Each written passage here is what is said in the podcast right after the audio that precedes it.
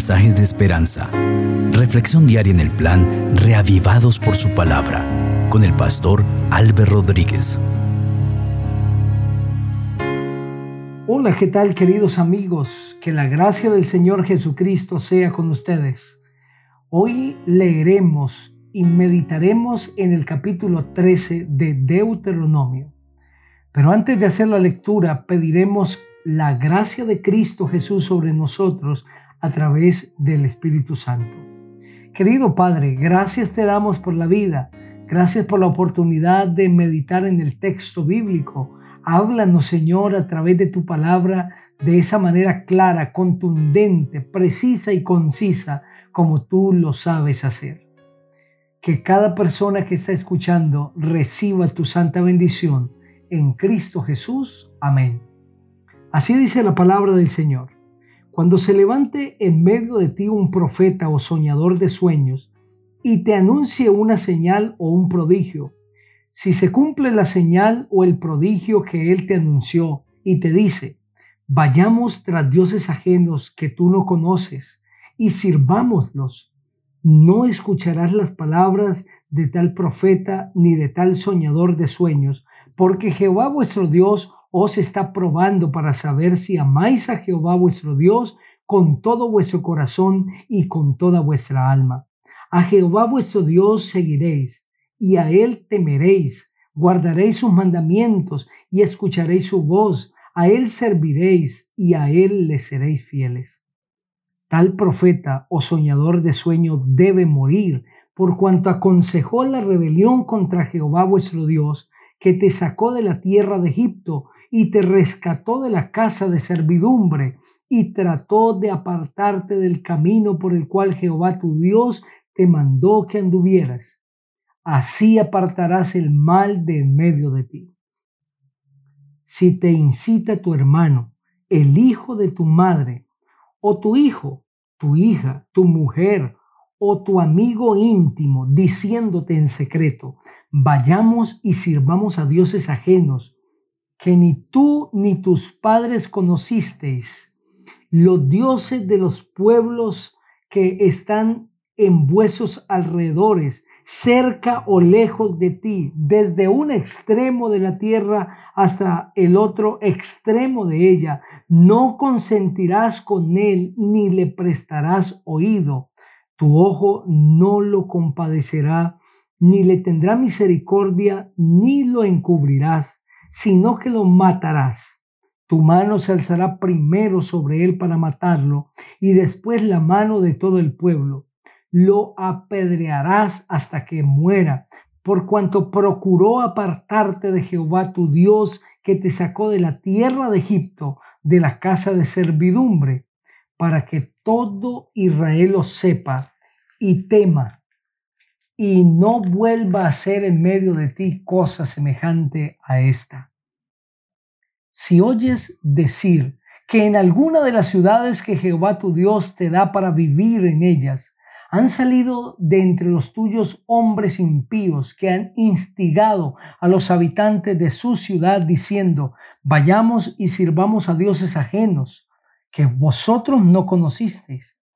Tú investigarás buscarás y preguntarás con diligencia si resulta ser cierto que en medio de ti se ha cometido tal abominación.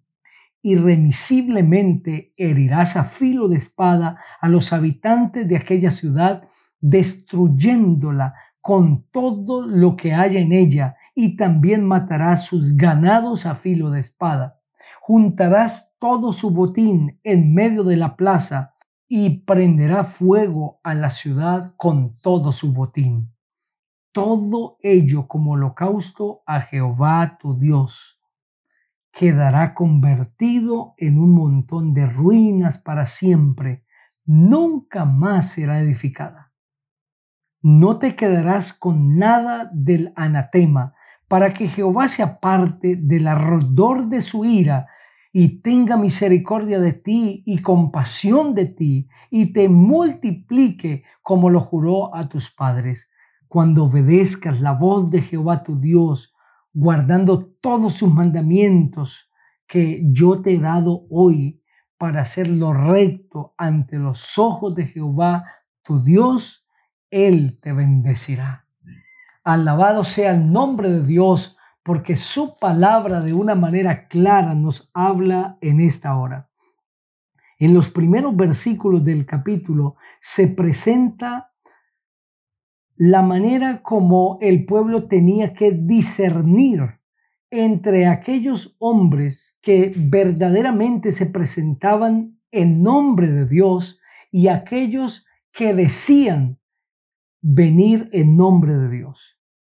Incluso cuando alguien no viniera en el nombre de Cristo Jesús y enviado por él, podría anunciar una señal y un prodigio y éste se podría cumplir. Pero la razón o la señal más contundente para decir si era de Dios o no lo era, tenía que ver con su vida, si estaba centrada en Dios y en la adoración al único Dios del cielo, o sencillamente había en su vida adoración a ídolos, a dioses paganos. Si un profeta venía anunciaba una señal y ésta se cumplía, pero le decía al pueblo, vamos tras dioses ajenos, el pueblo debía entender que éste no era enviado por Dios, aunque la señal se había cumplido. De la misma manera, el enemigo sigue trabajando hoy.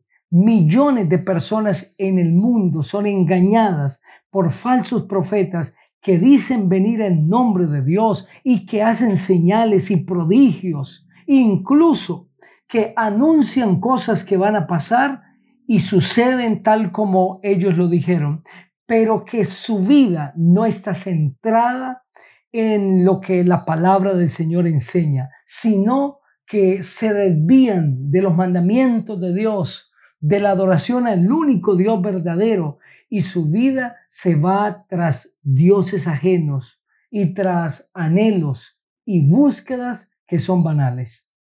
Es allí cuando el Hijo de Dios sincero debe entender que la mayor prueba en la vida de un profeta, de un mensajero, no es lo que dice, sino es lo que vive. Y realmente la norma para examinar la vida de un profeta, de un mensajero, debe ser la palabra de Dios. Si está hablando de acuerdo a la palabra del Señor, de acuerdo a su mensaje, y no se desvía en un ápice, absolutamente nada, debe entenderse que es un profeta que viene de Dios. Pero si no es así, este es un profeta falso. En la segunda parte del capítulo se presenta una situación mucho más cercana, porque el Señor le habla al pueblo diciéndole que si un hermano, el hijo o la hija o la mujer, es decir, la esposa o el amigo más íntimo y cercano, se desvía del camino y empieza a llevarlo tras adorar dioses ajenos, debe ser muerto, igual que el profeta según la primera parte del capítulo. Y esta muerte, pues, era muy dolorosa, pero el pueblo debía entender que la adoración al Dios del cielo era exclusiva. Y en la última parte del capítulo se presenta el mismo caso, pero si sucedía en una ciudad. Si toda una ciudad del pueblo de Israel se desviaba a adorar ídolos, debían morir todos los habitantes de esa ciudad, incluso con sus ganados. Pero no debía ejecutarse el juicio tan solo con una versión, sino que el Señor dice que debía hacerse una investigación, buscar, preguntar, indagar con diligencia para saber si es cierto que la abominación se estaba cometiendo en ese lugar o no era cierto. Y aquí hay una tremenda lección para nosotros. ¿Cuántas veces nos equivocamos creyendo que estamos obrando bien cuando de una manera rápida, sin hacer investigación, obramos? decidimos, sentenciamos, juzgamos, es necesario que antes de juzgar haya una investigación juiciosa y cuidadosa. Antes de emitir juicios, queridos amigos, necesitamos averiguar si tal mensaje que nos llegó es cierto. Y en muchas ocasiones nos vamos a dar cuenta que es cierto parcialmente. Es decir, una parte es verdadero, pero el resto es falso. Por eso necesitamos investigar antes de tomar decisiones, antes de sacar conclusiones, antes de pronunciar palabra, necesitamos investigar. El Dios del cielo es un Dios investigador antes de emitir un juicio. Alabado sea su nombre. En medio del capítulo entendemos un mensaje. El mensaje central de ese capítulo es los verdaderos hijos de Dios entenderán que no se pueden alejar de la voluntad de Dios, de su obediencia, de la lealtad al Dios del cielo y la adoración a Él en absolutamente nada. Y despreciar por completo a toda aquella persona que tiene un interés de alejarle del camino del Señor. No te alejes del camino de Dios, del cumplimiento de su santa voluntad y tendrás bendición. Te invito para que juntos oremos. Padre maravilloso, gracias por tu palabra. Que cada persona que escuche este mensaje sea bendecida por ti, donde quiera esté, Señor, y que pueda hoy decidir que no se apartará de ti, de tu palabra, de tus mandamientos, de la revelación de tu voluntad en absolutamente nada, sino que nos mantendremos apegados aún así, dice Jehová. Gracias por escucharnos en Cristo Jesús. Amén. Que la gracia del Señor Jesucristo sea contigo.